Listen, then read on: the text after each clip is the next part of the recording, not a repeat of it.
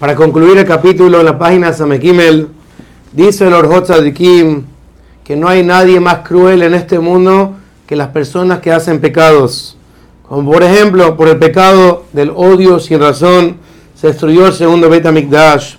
Y todas las cosas malas que pasan en el mundo es por culpa de los pecados.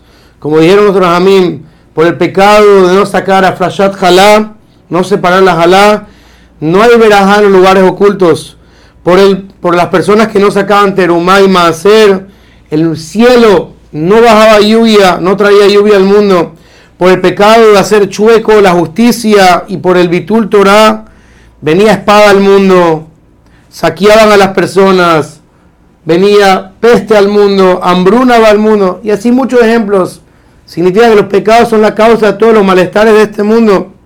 Y en realidad, si pensamos un minuto, estas personas que hacen pecados son los que causan el mal y son crueles consigo mismos, con sus hijos y con todas las generaciones. Mientras que los tzadikim que hacen lo correcto son misericordiosos con ellos mismos, con sus hijos y con toda la generación.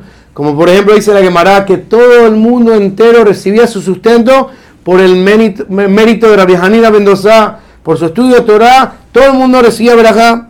Y aquí hay un mensaje muy bonito, dice los tzadikim, para los pobres que muchas veces los pobres dicen, ¿cómo vamos a hacer cosas buenas? No tenemos plata para hacerse de acá, si somos pobres.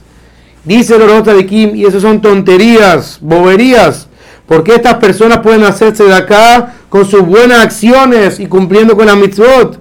Cuando la persona cuida el servicio a Hashem con toda su capacidad y por su mérito, a Kadosh Baruj le da bien y parnasá y abundancia a todo el mundo. ¿Acaso una acá más grande que esta? Dice el de Kim.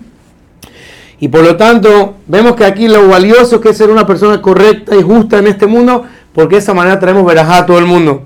Por último, concluye el Orota de Kim diciendo que incluso la persona que es pobre y da un poquito de este acá, incluso que él mismo recibe este de acá, y agarra un poquito de eso y da a los necesitados, Hashem da mucha recompensa, porque lo poco que él da es considerado como lo mucho que da el rico.